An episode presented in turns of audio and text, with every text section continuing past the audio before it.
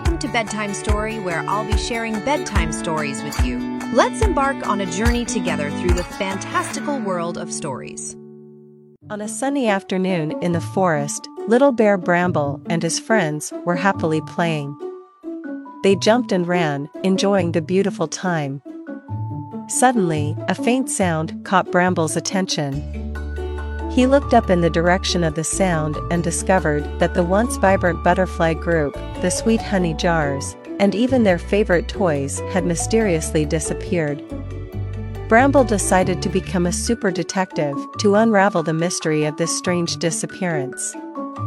Donning a cool detective hat and carrying a small bag filled with detective tools, he embarked on his adventure. In every corner of the forest, Bramble observed carefully. He found strange footprints and scattered butterfly wings, as if leaving clues for him. Bramble quickly called his friends, sharing his findings, hoping to find what was missing. As night fell, Bramble continued to search for clues. Suddenly, he saw a small creature hiding behind a tree. Bramble quietly approached and discovered it was a fox named Buddy. Buddy looked a bit nervous, but she might know something. Bramble asked Buddy. Do you know why these things suddenly disappeared?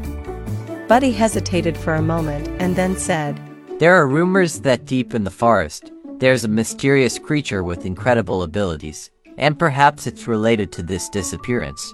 Upon hearing this news, Bramble decided to venture deeper into the forest to find this mysterious creature and see if it was connected to the disappearance. He and Buddy set out on their adventure, in the dense forest, Bramble and Buddy found more and more clues. They discovered peculiar light spots, as if traces left by the mysterious creature. As their search progressed, they found that this mysterious creature was a little elf named Lucky Star. Lucky Star was a small creature with a magical glow. But he wasn't intentionally making things disappear, he was looking for a special energy source so he could return from the forest to the starry sky. Understanding Lucky Star's feelings, Bramble and Buddy were willing to help him find a more suitable energy source, so he wouldn't have to take things from the forest anymore. With Lucky Star's guidance, Bramble and Buddy embarked on a new adventure to find this mysterious energy source. As the search continued, Bramble discovered a magical plant growing in a meadow called starlight grass. This grass emitted a warm glow, precisely the energy source Lucky Star needed. Bramble and Buddy collected many starlight grasses, helping Lucky Star regain vitality. Lucky Star was extremely grateful for Bramble and Buddy's help. He decided not to take things from the forest anymore, but to protect this beautiful nature. On a starry night, Lucky Star performed a wonderful light show to thank them for their kindness and assistance. In the end, he gave Bramble a tiny star, saying, This is my star of the soul It will bring you good luck and happiness. Bramble joyfully accepted it, feeling gratitude and warmth in his heart. Bramble and Buddy returned to the forest with Lucky Star's blessing.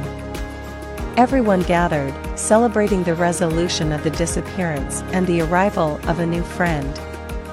In this special adventure, Bramble learned the importance of kindness and understanding.